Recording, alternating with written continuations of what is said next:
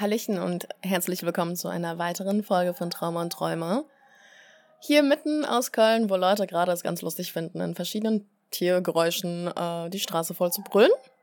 Also tut mir schon mal dafür leid, falls es zu Hintergrundgeräuschen kommen wird. Ja, nach drei Monaten habe ich mich entschlossen, wieder eine neue Folge zu machen. Yay, let's go.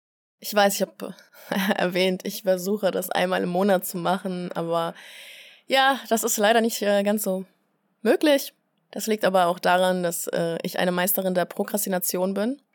Ja, also Prokrastination für alle, die nicht wissen, was das ist. Was du heute kannst besorgen, das verschiebt doch einfach auf morgen. Ja, meine Devise des Lebens, die richtig beschissen läuft für mich. Ich habe aber auch gelesen, dass Prokrastination tatsächlich ja eine Traumafolge ist, beziehungsweise aufgrund von Traumata oder eben psychischen Hintergründen stattfindet. Und auch bei recht vielen Menschen tatsächlich. Ja, sind Gründe wie Angst vor Versagen, Stress, Nervosität, ja, und viele andere Dinge. Bei mir wird es wahrscheinlich sein, dass ich immer das Gefühl habe, ich sei nicht gut genug. Ich habe schon öfters daran gedacht, meinen Podcast zu löschen. Einfach weil, ja, ich mir gedacht habe, naja gut, da draußen gibt es so viele Podcasts. Warum sollte man sich meins anhören? Ja, es ist eine ganz, ganz schlechte Sache, das mit dem Vergleichen. Und ich predige ja auch immer anderen Menschen so, ey, vergleicht euch nicht mit anderen. Das ist einfach das Glück des Todes. Grundsätzlich weiß ich das auch. Ah, jetzt äh, hupen mal wieder andere Leute. Ich frage mich, was da abgeht in Köln mal wieder. Aber nun ja, weil so, anyways, ähm, jetzt habe ich natürlich mal wieder den Faden verloren. Ist lovely. Genau, also es ist einfach schwierig, sich nicht mit dem vergleichen. Ich habe, wie gesagt, ganz oft das Gefühl, dann einfach alles hinzuschmeißen und mich komplett meiner Depression hinzugeben. Und dementsprechend dauert es dann eben mal drei Monate, um eine neue Folge zu machen. Aber sie kommen. ähm, sie kommen auf jeden Fall. Ich habe jetzt insgesamt, ähm, falls es diese Folge sein wird, und ich bete zu Gott, dass es diese Folge sein wird, dass ich auch mal zufrieden bin in diesem Leben ich habe insgesamt fünf verschiedene Podcast-Folgen schon aufgenommen, um sie eigentlich auch im September schon vorzustellen und für Oktober. Und jedes Mal war ich mit irgendetwas unzufrieden. Entweder war es die Mikrofonqualität, die Hintergrundgeräusche, die ich dann beim Reden leider nicht rauskriege. Dann vielleicht die Themen, dann äh, meine Grundstimmung. Ja, während des Reden dann festgestellt, hm, kann ich den Menschen da draußen eigentlich etwas mitgeben, indem ich meine persönliche Geschichte erzähle? Kann ich denen etwas mitgeben, wenn ich ja einfach über die Dinge rede? Macht das dann eigentlich alles überhaupt einen Sinn? Und ja, an vielen Tagen habe ich dann gedacht, es macht keinen Sinn und das dann wieder verworfen. Und wieder neu was gemacht und das dann wieder verworfen. Und in vielen anderen Zeiten, sobald ich mich dann an den Computer gesetzt habe, fing ich halt einfach an, zu prokrastinieren, indem ich Videospiele angefangen habe zu zocken und mich darin extrem lange verloren habe. Und das ist halt eben meine Schwierigkeit. Deswegen tut es mir aufrichtig leid, dass es nicht wie vielleicht bei anderen Podcasts eine Folge pro Woche oder pro Monat gibt, sondern einfach echt ziemlich unterschiedlich. Ja, ich würde mir manchmal auch wünschen, jemand anders zu sein. Jemand, der irgendwie alles auf die Reihe kriegt, der motiviert ist, der Sachen anpackt und sie rechtzeitig erledigt. Aber das bin halt nicht ich. Und ich muss irgendwie einen Weg finden, eine Balance, alles miteinander zu vereinen. Ich habe nämlich echt viele Projekte, an denen ich immer mal wieder arbeite. Und sie machen mir auch grundsätzlich Spaß. Aber sobald sich da so ein Druck aufbaut, im Sinne von, ich muss jetzt rechtzeitig etwas abgeben oder vielleicht das Wissen, oh, da warten Menschen auf mich, dann verkrieche ich mich. Und dann komme ich zum Beispiel gar nicht mehr aus dem Bett heraus. Dann starre ich nur noch die Decke an und abends habe ich dann schlechtes Gefühl oder auch Schuld- und Schamgefühle, weil ich dann wieder nichts erreicht habe. Und ich glaube aber, oder ich bin mir dessen ziemlich bewusst, dass ich nicht alleine damit bin. Ich habe auch ähm, Freunde in meinem Freundeskreis, die eben auch solche Problematik haben mit dem Prokrastinieren. Ne, das ähm, kann jedem von uns passieren, egal in welchem Alter. Und das ist irgendwie wichtig, da einen Weg herauszufinden. Ich habe nur noch nicht so ganz genau die Lösung dafür gefunden. Deswegen kann ich jetzt nicht sagen, hey, probiert das und das aus. Das hilft auf jeden Fall. Ich bin das immer noch am herausfinden. Nichtsdestotrotz habe ich letztens total die nostalgischen und sentimentalen Gefühle bekommen, als ich eine Weihnachtsmütze von mir gefunden habe. Und zwar war das letztes Jahr, war ich mit Freunden auf dem Weihnachtsmarkt und wir haben gut einen getrunken. Und dann kam ich auf die glorreiche Idee, mir eine Mütze auf dem Weihnachtsmarkt zu holen, weil mir die Ohren echt abgefallen sind. Und dann gab es irgendwie eine Mütze aus, ich weiß nicht was für eine echter Wolle. Ich glaube, das war Kamelwolle oder so. Und die Mütze hat einfach 70 Euro gekostet. Schlappe 70 Euro. Und meine Freunde haben gesagt, boah, Paulina, kauf dir das auf keinen Fall. Boah, das ist so teuer. 70 Euro für eine Mütze. Und ich so, ja, aber meine Ohren frieren mir gerade ab. Und dazu muss man ja sagen, ich war auch angeschwipst. Und ich fand das die beste Investition, die ich hätte machen können an diesem Abend. Diese 70 Euro Mütze aus echter Kamelwolle, ja. Die haben mir, die Leute am Weihnachtsmarkt oder auf diesem Stand haben noch mehr erzählt, wie glücklich diese Kamele sind und sie geben wirklich sehr gerne ihre Wolle ab und, och. Und diese Mütze habe ich vor paar Tagen wiedergefunden und musste mich halt eben an diese Situation erinnern und dann ist mir aufgefallen, Alter, es ist schon fast ein Jahr um. In zwei Monaten ist wieder Weihnachtsmarkt und Glühweinzeit. Das ganze Jahr ist um. Wo ist denn das ganze Jahr hin? Ich, ich weiß nicht, wie es euch so geht, aber ich finde das einfach krass, wie schnell wirklich diese Zeit vergangen ist. Es machte mich einfach irgendwie nostalgisch und sentimental zu wissen, oha, bald ist Weihnachten, bald ist wieder neues Jahr. Ich werde wieder ein Jahr älter, so die Zeit verfliegt und was habe ich eigentlich dieses Jahr überhaupt erreicht? Und dann ja, bin ich, ich bin ja wirklich sehr gut darin, mich in Gedanken zu verstricken und dann immer so ins Negative zu verfallen. Sprich, für mich als Mensch, ich muss jeden Tag daran arbeiten, meine Gedanken positiv zu halten, um an diesem Leben teilnehmen zu können, als ein freudiger, lebensfroher Mensch. Das ist eine Arbeit, die sieht kein Mensch von außen. Das ist eine Arbeit an mich selbst. Und an vielen der Tage fällt es mir enorm schwer, etwas Positives zu greifen. Und wenn man dann wie ich eben so sentimental wird und sich dann fragt, oh, das ganze Jahr ist um, was habe ich denn erreicht? Und ich konnte irgendwie keine Antwort finden, das hat mich richtig niedergeschlagen. Und ich weiß, man kann auch in kleinen Dingen was Positives finden. Und ich glaube einfach, dass ich einen viel zu hohen Druck auf mich selber setze, der immer noch aus meiner Familie kommt, obwohl ich eigentlich gar nichts mehr mit diesen Menschen zu tun habe, sitzen deren Stimmen fest in meinem Kopf irgendwo verankert und sagen, ja, was hast du eigentlich dieses Jahr erreicht? Beruflich bist du noch nicht da angekommen, wo du gern wärst. Wohnst immer noch in einer Einzimmerwohnung irgendwo mitten in der Stadt in Köln, die dich richtig abfuckt. Und ja, solche Sachen halt. Das Einzige, was sich tatsächlich verändert hat, jetzt nach fünf Jahren, bin ich endlich mal auch in einer Beziehung. Yay! Und ich hatte die Hoffnung auf Liebe schon komplett verloren. Ich hatte extrem viele Dating-Reinfälle und irgendwie das Gefühl gehabt, ich bin einfach ein Topf ohne Deckel. Und dann habe ich einen Menschen kennengelernt. Es ist wirklich schön, aber es ist auch sehr anstrengend und schwierig. Wir beide sind aus zwei völlig verschiedenen Welten, könnte man sagen. Nicht nur, dass uns ein enormer Altersunterschied trennt von elf Jahren. Zudem sind wir halt eben auch unterschiedlich aufgewachsen. Er kommt aus einer intakten, harmonischen Familie, wo Zusammenhalt sehr wichtig und groß geschrieben wird. Und ja, ich komme aus der Familie, aus der ich komme, die mir so circa 20 Jahre Therapie mitgegeben hatte. Und ich merke, wie, wie schwierig es ist und dass Beziehungen echt viel Arbeit erfordern. Das wusste ich zwar schon vorher, dass Beziehungen Arbeit erfordern, aber nicht halt wie viel und oder in welchen Dingen. Manchmal werde ich einfach stinkig wegen irgendeiner Kleinigkeit und dann steigere ich mich komplett in diese Wut rein und kann das überhaupt nicht so gut lenken oder abdämpfen. Und manchmal da darf er mich an gewissen Stellen nicht berühren, er darf nicht hinter mir laufen, er darf keine schnellen Bewegungen in meine Richtung machen, sonst werde ich getriggert.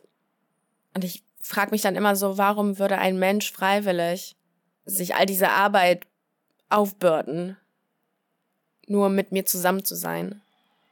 Ich kenne das so nicht, dass jemand bei mir bleibt, auch wenn es schwierig ist. Ich kenne es eher andersrum, dass die Leute sofort immer gehen. Und so habe ich ihn natürlich definitiv auch auf einige Proben gestellt, was aber eher unterschwellig war, beziehungsweise unterbewusst. Ich konnte das nicht so ganz kontrollieren. Es war echt irre, weil ich, wie gesagt, fünf Jahre jetzt Single war und in dieser Zeit mich extrem gewandelt und geformt habe. Und ich dachte, ich bin bereit für eine Beziehung. Ich bin bereit für den einen Menschen da draußen, der zu mir passt. Und dann kam dieser Mensch da und mein ganzes Borderline und PTBS und alles hat sich aktiviert und um sich geschlagen und wollte diesen Menschen gar nicht mehr in seiner Nähe haben. Dann war ich mittendrin da und völlig verwirrt, warum ich mich eigentlich jetzt gerade so verhalte. Warum aktiviert sich mein Borderline, was ich jetzt all die Jahre über nicht einmal aktiviert hatte? Warum kriege ich jetzt totale Ausraster? Warum beleidige ich diesen armen Menschen? Warum provoziere ich ihn? Natürlich, um eine Reaktion aus ihm herauszukriegen, aber warum bin ich jetzt so unfassbar kalt und gemein? Das ist gar nicht meine Art. Woher kommt das jetzt? Und während all diesen Gedanken habe ich natürlich noch weitere Gedanken, weil mein Kopf hört ja nicht auf zu denken. Ne? Da setzt ein Gedanken nach den anderen rein. Das ist wie so ein Spinnennetz aus Gedanken in meinem Kopf. Und ja, jetzt habe ich den Faden verloren. Verdammt.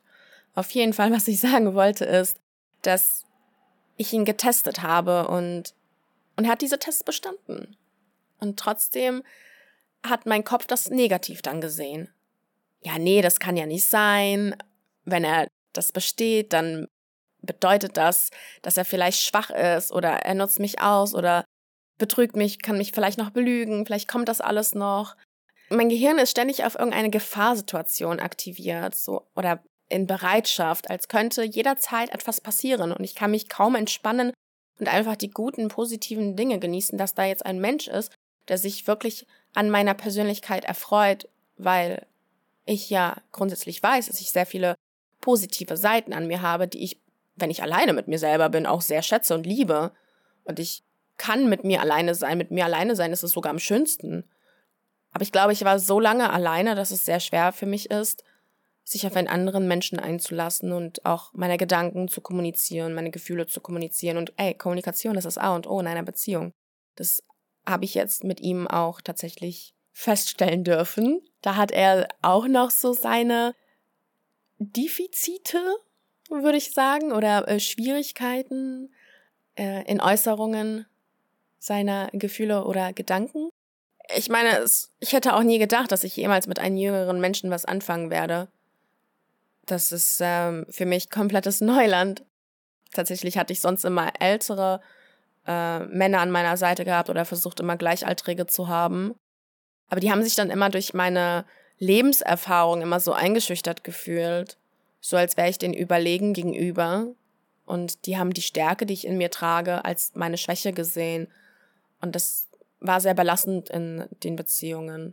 So, die meisten Männer, also zumindest die Beziehung, die ich hatte, ich wurde immer klein gehalten in diesen Beziehungen. Ich hatte noch nie eine harmonische, intakte Beziehung. Ich habe tatsächlich immer nur Beziehungen gehabt, wie ich das aus meiner Familie kannte, wo immer Gewalt prägend war, wo es zu Missbrauchsvorfällen kam, Gaslighting, Streit, toxisch einfach, super, super toxisch.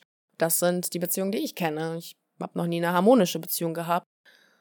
Manchmal erwische ich mich dabei, dass es mir dann so langweilig wird, so langweilig positiv und dass ich da so ein bisschen Würze reinmachen möchte, indem ich vom Zaun einfach einen Streit beginne. Total bescheuert.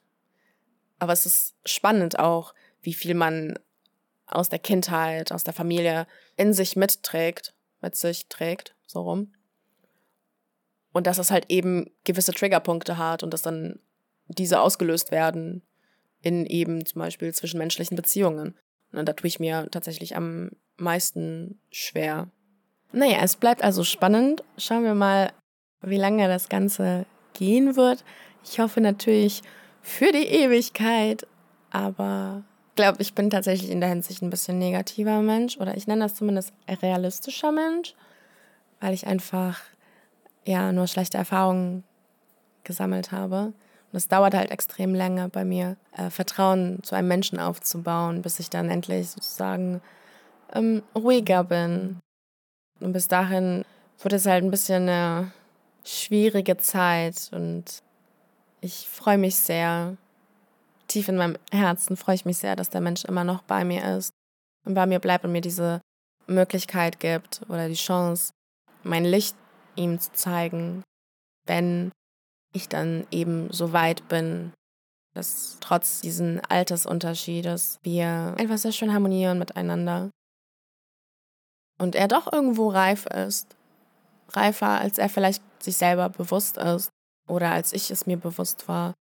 Indem er, wenn ich meine Ausfälle habe an Borderline oder PTBS, wenn ich dann irgendwie in diese kalte Seite verfalle, dann nimmt er das nicht zu Herzen. Er lässt sich überhaupt nicht provozieren, lässt sich auch nicht beleidigen. Er, würde ich sagen, er duldet es oder sagt irgendwann mein Machtwort, dass ich mal aufhören soll damit. Sagt mir aber auch gleichzeitig so, hey Schatz, jeder hat einen schlechten Tag. Und dann sieht er das als einen schlechten Tag und nicht als meine Persönlichkeitsanteile, wofür ich sehr dankbar bin. Ja, anyways, was habe ich denn noch alles zu berichten, außer das ist das Einzige, was jetzt sozusagen glorreiches sich verändert hat in diesem Jahr bei mir. Wir sind ja auf dieses Thema gekommen, weil ich ja darüber nachgedacht habe, was habe ich eigentlich dieses Jahr erreicht. Und klar, definitiv gibt es kleine Dinge, die ich nennen kann, die ja auch vielleicht sogar nennenswert sind. Ich meine, ich habe letztes Jahr aufgehört, meine Fingernägel abzuknabbern. Und dieses Jahr habe ich immer noch nicht dran geknabbert. Wobei die sind gerade ein bisschen brüchig. Und manchmal brechen sie auch echt krass ab. Und dann sind sie sehr kurz. Und ich würde gerne wieder in diese Sucht vom Fingernagel äh, hineinfallen, aber ich halte mich dann zurück. Und bislang läuft das ganz gut. Gut, Rauchen aufzuhören habe ich leider noch nicht hingekriegt. Das kommt hoffentlich noch. Ja, aber das sind halt alles so, ja, kleine Dinge, die mich irgendwie nicht erfüllen. Weil die Dinge, die ich in meinem Herzen noch trage, meine Wünsche oder meine Ziele, an denen ich arbeite, recht mühsam arbeite, die habe ich mir halt eben noch nicht erfüllt. Und das setzt meine Grundstimmung sehr niedrig. So, es macht mich unglücklich. Wenn Paulina unglücklich ist, dann ist sie nicht der glücklichste Mensch. Nein, dann ist sie sehr negativ. Ich brauche wieder irgendwie Freude im Leben.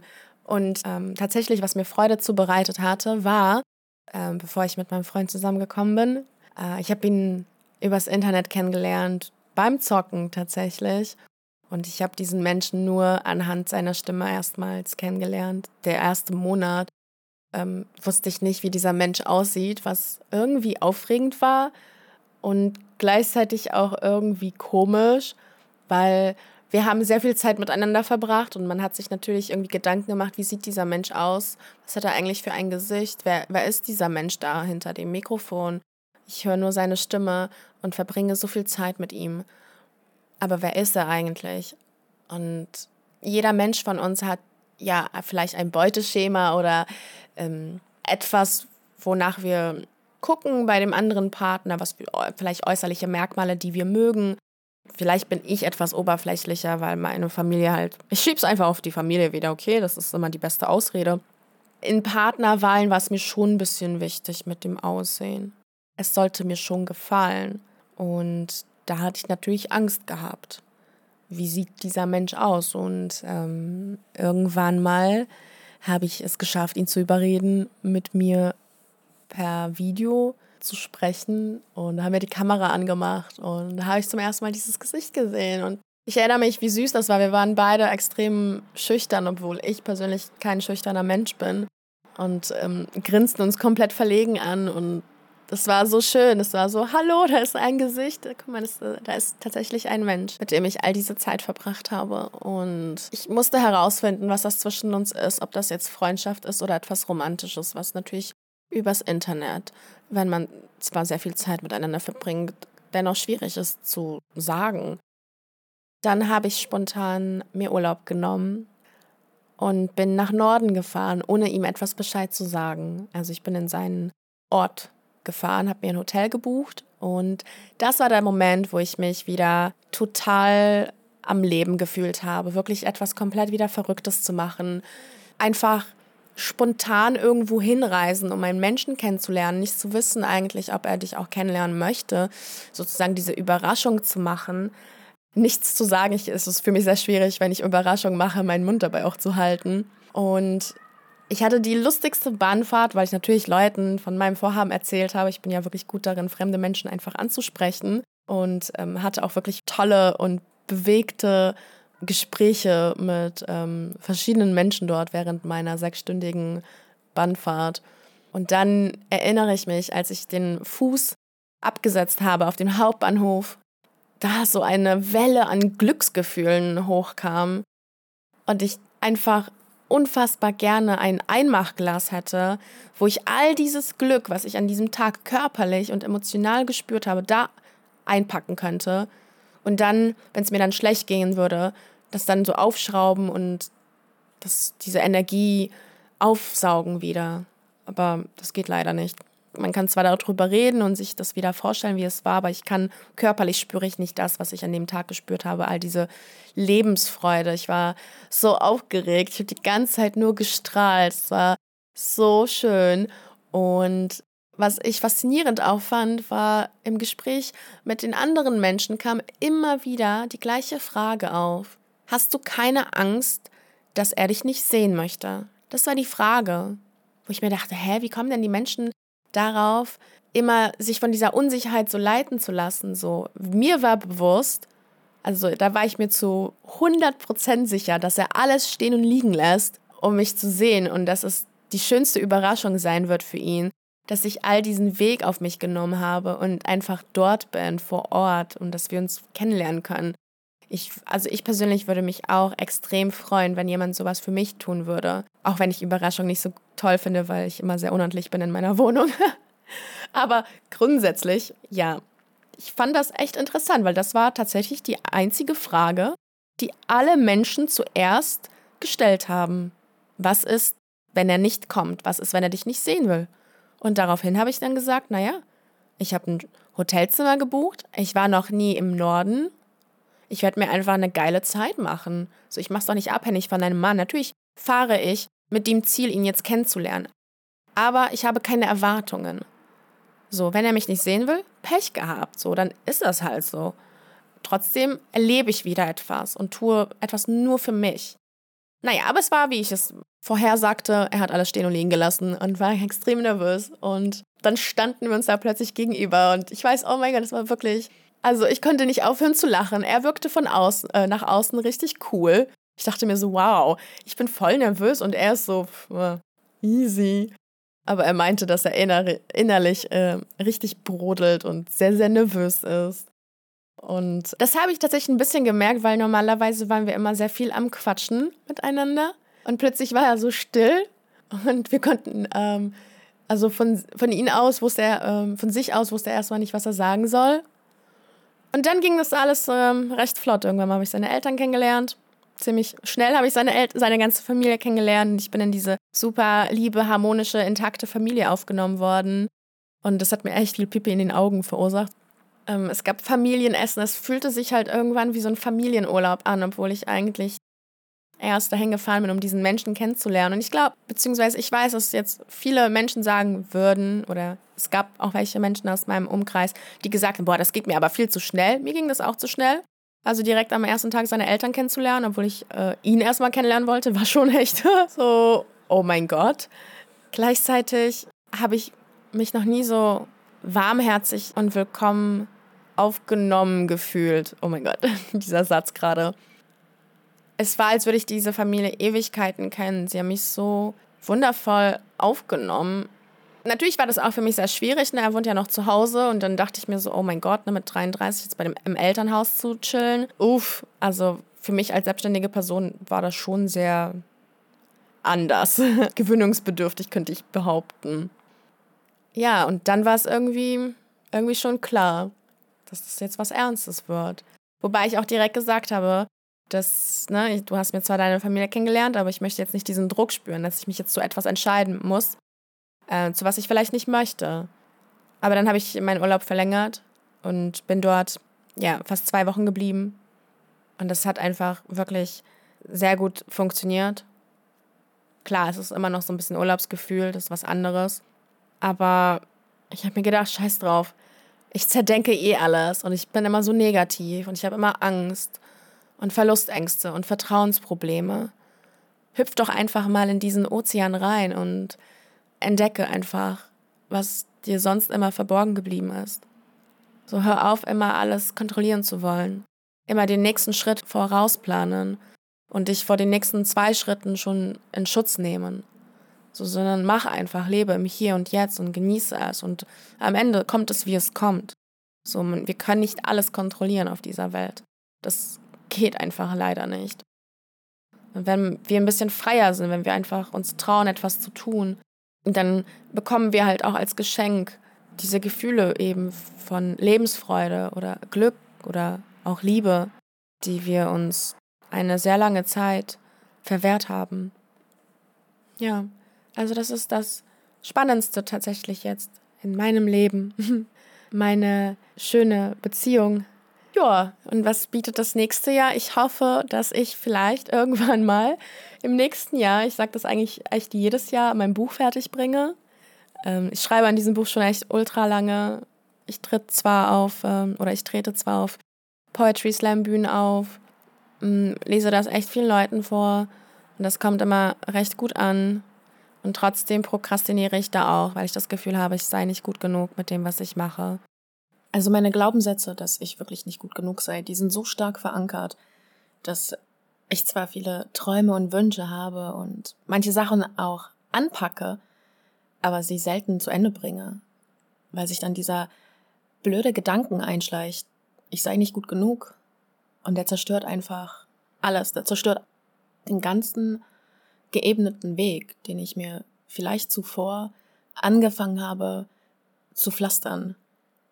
Das muss ich lernen im Leben und möchte ich auch lernen, wie ich eben vielleicht meine Gedanken umprogrammiere, wie ich einfach mal aus mir herauskomme. Denn an manchen Tagen würde ich mir einfach wünschen, ich wäre jemand anders, jemand, der die Dinge zu Ende bringt, jemand, der einfach lebt, der tut, der nicht darüber nachdenkt, sondern einfach mal macht. No risk, no fun einfach ins Leben sich stürzt und diesen positiven Glauben hat, dass das, was er oder sie macht, sich zu Gold verwandeln wird oder eine andere Metapher. Und stattdessen sitze ich zu Hause und bin immer nur so, ach, ist es nicht gut genug, ist es nicht gut genug. Zum Beispiel ähm, diese Podcast-Folge habe ich eigentlich vor paar Wochen ja schon aufgenommen. Dann habe ich sie mittendrin abgebrochen dann habe ich mir gesagt, ich mache das später. Aus später wurde jetzt, ja, zwei Wochen. Und so ist es irgendwie mit allen Dingen. Jedes Mal, wenn ich mich dran setze, kommt dieser blöde Gedanke und der lähmt mich so sehr, dass ich anfange dann zum Beispiel mich in diesen Videospielen zu verstecken, zu verkriechen. Und dann kommen die Schuld- und Schamgefühle, weil man ja irgendwie doch nichts erreicht hat oder nicht an seinen Zielen weitergemacht hat. Wenn man stattdessen sich mal wieder verkrochen hat und dann vergehen halt Jahre und immer wieder Jahre und es ändert sich nichts. Und das ist meine schwierigste Aufgabe, glaube ich. Ich habe einige schwierige Aufgaben im Leben, aber das ist mitunter die schwierigste Aufgabe. Und bei der Aufnahme der Podcast-Folge habe ich einfach festgestellt, dass ich einfach nicht weiß, worauf ich stolz bin dieses Jahr. Beruflich ist es komplette Niete. Ich bin nicht da, wo ich gerne wäre. Bin nicht mal ansatzweise irgendwo, wenn man das mal so sieht. Irgendwie ist mir das Berufliche schon ein wenig wichtig, aber ich weiß auch gar nicht, warum es mir so wichtig ist, weil ich weiß in meinem Kopf, dass der Beruf über uns gar nichts aussagt, dass wir nur arbeiten müssen, um ja, unsere Rechnungen zu bezahlen. Natürlich ist es ein Luxus oder ein super toller Vorteil, wenn wir das machen, was wir lieben als Beruf. Ich glaube aber, dass nicht jeder diesen Luxus hat, in der Arbeit zu sein, die einen erfüllt. Und ja, ich kam einfach nicht auf einen Nenner. Worauf bin ich stolz dieses Jahr? Dann habe ich mir gedacht, komm, fragst du mal deine Freunde. Worauf sind die denn eigentlich stolz? ich hatte irgendwie das Gefühl, die würden sowas sagen wie, ja, Karriere, Beruf, ne? Und dann war ich total überrascht, dass es ganz andere Antworten gab. Und, und diese Antworten werde ich euch ähm, gleich vorlesen. Und das hat mir auch geholfen, festzustellen, worauf ich dieses Jahr stolz bin an mir selber. Ich werde natürlich meine Antwort ganz zum Schluss nennen. Vielleicht überlegt ihr euch für sich selbst, worauf ihr dieses Jahr stolz seid. Und wenn euch nichts einfällt, dann hilft euch vielleicht diese Folge, zu einem Nenner zu kommen. Denn vielleicht sind wir viel zu hart mit uns selbst. Und die kleinen Dinge sind so greifbar und so nah. Und wir können sie einfach nicht sehen, weil wir manchmal geblendet sind von Trauer, Verbitterung, einem viel zu hohen Leistungsdruck an uns selbst. Denn wir leben ja nun mal in einer Gesellschaft, die immer nur auf Leistung ausgeprägt ist und erreiche mehr und noch mehr und sei noch besser. Aber es ist dann nicht gut genug, so wie wir sind. Ich glaube schon und das müssen wir lernen. Ja, es sind definitiv noch einige Baustellen in meinem Leben, an denen ich arbeiten muss. Und das Leben, es ist zumindest nicht mehr so schwierig, wie es damals war mit, äh, mit Borderline in der aktiven Zeit. Zumindest kann ich so viel spoilern, dass ich sagen kann, ich bin stolz drauf, wie ich mich entwickelt habe. Ich hätte es nie für möglich gehalten, dass ich eines Tages inneren Frieden finden werde. Ich hätte es niemals für möglich gehalten, dass ich stolz sein kann auf mich selber, dass ich sowas überhaupt empfinden kann. Ich hätte es niemals für möglich gehalten, dass ich eines Tages aus meiner Verbitterung herauskomme und ins Licht steuere. So, und jetzt lesen, beziehungsweise ich lese die Antworten vor von meinen Bekannten, von Freunden und von Menschen, die ich einfach so auch offen auf der Straße angesprochen habe, ähm, beziehungsweise auf einer Zugfahrt auch. Ich glaube, das möchte ich auch noch erwähnen. Darauf bin ich auch stolz, dass ich so eine schöne Persönlichkeit habe. Ich mag an meiner Persönlichkeit, dass ich sehr schnell in Kontakt treten kann mit Menschen und das auf eine sehr tiefe Verbindung oder auf eine sehr tiefe Art. Ich mag ja keinen Smalltalk und äh, ich liebe es einfach, neue Menschen kennenzulernen und denen einfach so, ja, Fragen zu stellen wie, worauf bist du stolz dieses Jahr? Und da erfährt man ganz viel voneinander. Auch wenn man völlig fremd ist, auch wenn man sich nie wieder mehr sieht, hat man diesen einen kleinen Moment, den man miteinander teilt. Und das ist schon echt für mich sehr viel wert. Also, los geht's mit den Antworten. Also, worauf bist du stolz dieses Jahr? Tobi schreibt, er ist auf dem Weg zu einer Ein-Jahr-Beziehung und auf seine positiven Veränderungen trotz Rückschlägen. Johanna schreibt, ich springe öfters über meinen Schatten, mich bei Menschen zu melden, weil mir diese Regelmäßigkeit schwerfällt. Ich werde immer netter und vergebungsvoller zu mir selbst und gewinne so einen immer souveränen und leichteren Umgang mit dem Thema. Ich habe alte Freundschaften aufleben lassen und bei neuen traue ich mich sofort ehrlich zu sein über mein Problem. Ben schreibt, ich bin stolz, endlich den Schritt gegangen zu sein, mein Leben auch ohne die Beteiligung von Freunden oder anderer Mitmenschen zu Freude und Entdeckung zu bewegen. Ich habe keine Angst mehr, die Welt auch einfach alleine zu entdecken, und ich bin dieses Jahr alleine verreist. Sarah ist stolz darauf, dass sie endlich den Schritt gewagt hat und sich Hilfe gesucht hat und endlich auch für sich akzeptierte, dass sie alles bezüglich ihrer Krankheit aufarbeiten muss und es nicht mehr verdrängt oder sagt, dass es okay sei. Sophie ist stolz darauf, dass sie ihre Angst um finanzielle Sorgen überwunden hat, ihren Job gekündigt hat und endlich die Erzieherumschulung angegangen ist. Und dass sie einen Führerschein gemacht hat. Violetta ist stolz auf ihre Kinder und dass sie trotz schweren Unfalls sich um die Kinder und den Haushalt kümmern konnte. Emily schreibt, ich bin stolz auf meine Entwicklung. Ich respektiere mich endlich und nehme mir Zeit für mich selbst. Dadurch, dass ich mich selbst respektiere, respektiere ich auch andere Menschen. Vorher war mir die Meinung anderer sehr wichtig und jetzt lebe ich einfach mein Leben. Ich versuche in Frieden zu leben und dadurch, dass ich diese Entwicklung gemacht habe, verletze ich nicht andere Menschen durch mein Verhalten. Mein größter Erfolg ist, dass ich mich endlich lieben kann für das, was ich bin. Debbie, auch bekannt unter It's Sky, schreibt, mein krassester Stolzmoment dieses Jahr war in Ibiza aufzulegen auf der Ushuaia und auch zu merken, dass ich eine so tolle Freundesgruppe um mich herum habe, die mich supportet. Und ich bin natürlich auch stolz darauf, dass ich finally nach Berlin gezogen bin. Köln bleibt für immer in meinem Herzen, aber Berlin it is. Chrissy schreibt, ich bin stolz auf meine krasse Entwicklung. Ich habe mich aufgrund einer Drogenerfahrung viel mit mir selbst auseinandergesetzt und meiner Traumata. Und da wurde mir bewusst, dass ich dieses Jahr zum ersten Mal bei mir selbst angekommen bin. Dass ich nicht mehr vorgebe, jemand zu sein, der ich nicht bin. Ich habe keine Angst mehr, ich zu sein mit all meinen Macken und Fehlern. Früher hatte ich viel Angst, was andere über mich denken oder dass sie mich nicht mögen könnten, wenn ich so bin, wie ich bin. Und jetzt ist es mir einfach scheißegal. Ich stehe endlich zu 100% selbst hinter mir und ich liebe mich selbst dafür. Auch, dass ich alles nicht mehr so schwer nehme und wie ich auch mit akuten Problemen umgebe. Darauf bin ich auch stolz. Ich verdränge nicht mehr Probleme, sondern setze mich mit ihnen auseinander. Verena schreibt, sie ist stolz darauf, dass sie für sich selbst eingestanden ist und trotz großer Angst vor dem Alleinesein sich von ihrem Freund getrennt hat. Charlie ist stolz auf seine Game-Projekte und seine Bogenschießtechnik. Jens ist stolz darauf, dass er dieses Jahr alleine in den Urlaub verreist ist. David ist stolz darauf, dass er einem Faschisten-Arschloch die Stirn geboten hat und ihm direkt gesagt hat, was er von seinen Aussagen hält und nicht zurückgewichen ist, als er ihn körperlich einschüchtern wollte. Er ist stolz darauf, dass er diesmal für seine Überzeugungen eingetreten ist. Und Johanna ist stolz darauf, dass sie mit 27 Jahren ihre Doktorarbeit bestanden hat und nun einen Doktortitel trägt. Ihr Lieben, wie wir sehen, sind das sehr unterschiedliche Antworten und es sind so emotionale Antworten. Es sind wirklich diese kleinen, kleinen Dinge, worauf wir stolz sein können. Wir müssen nicht einen Himalaya besteigen und wir müssen auch keine Weltrekorde brechen, sondern wir können auch einfach dieses Jahr kleine Erfolge erleben.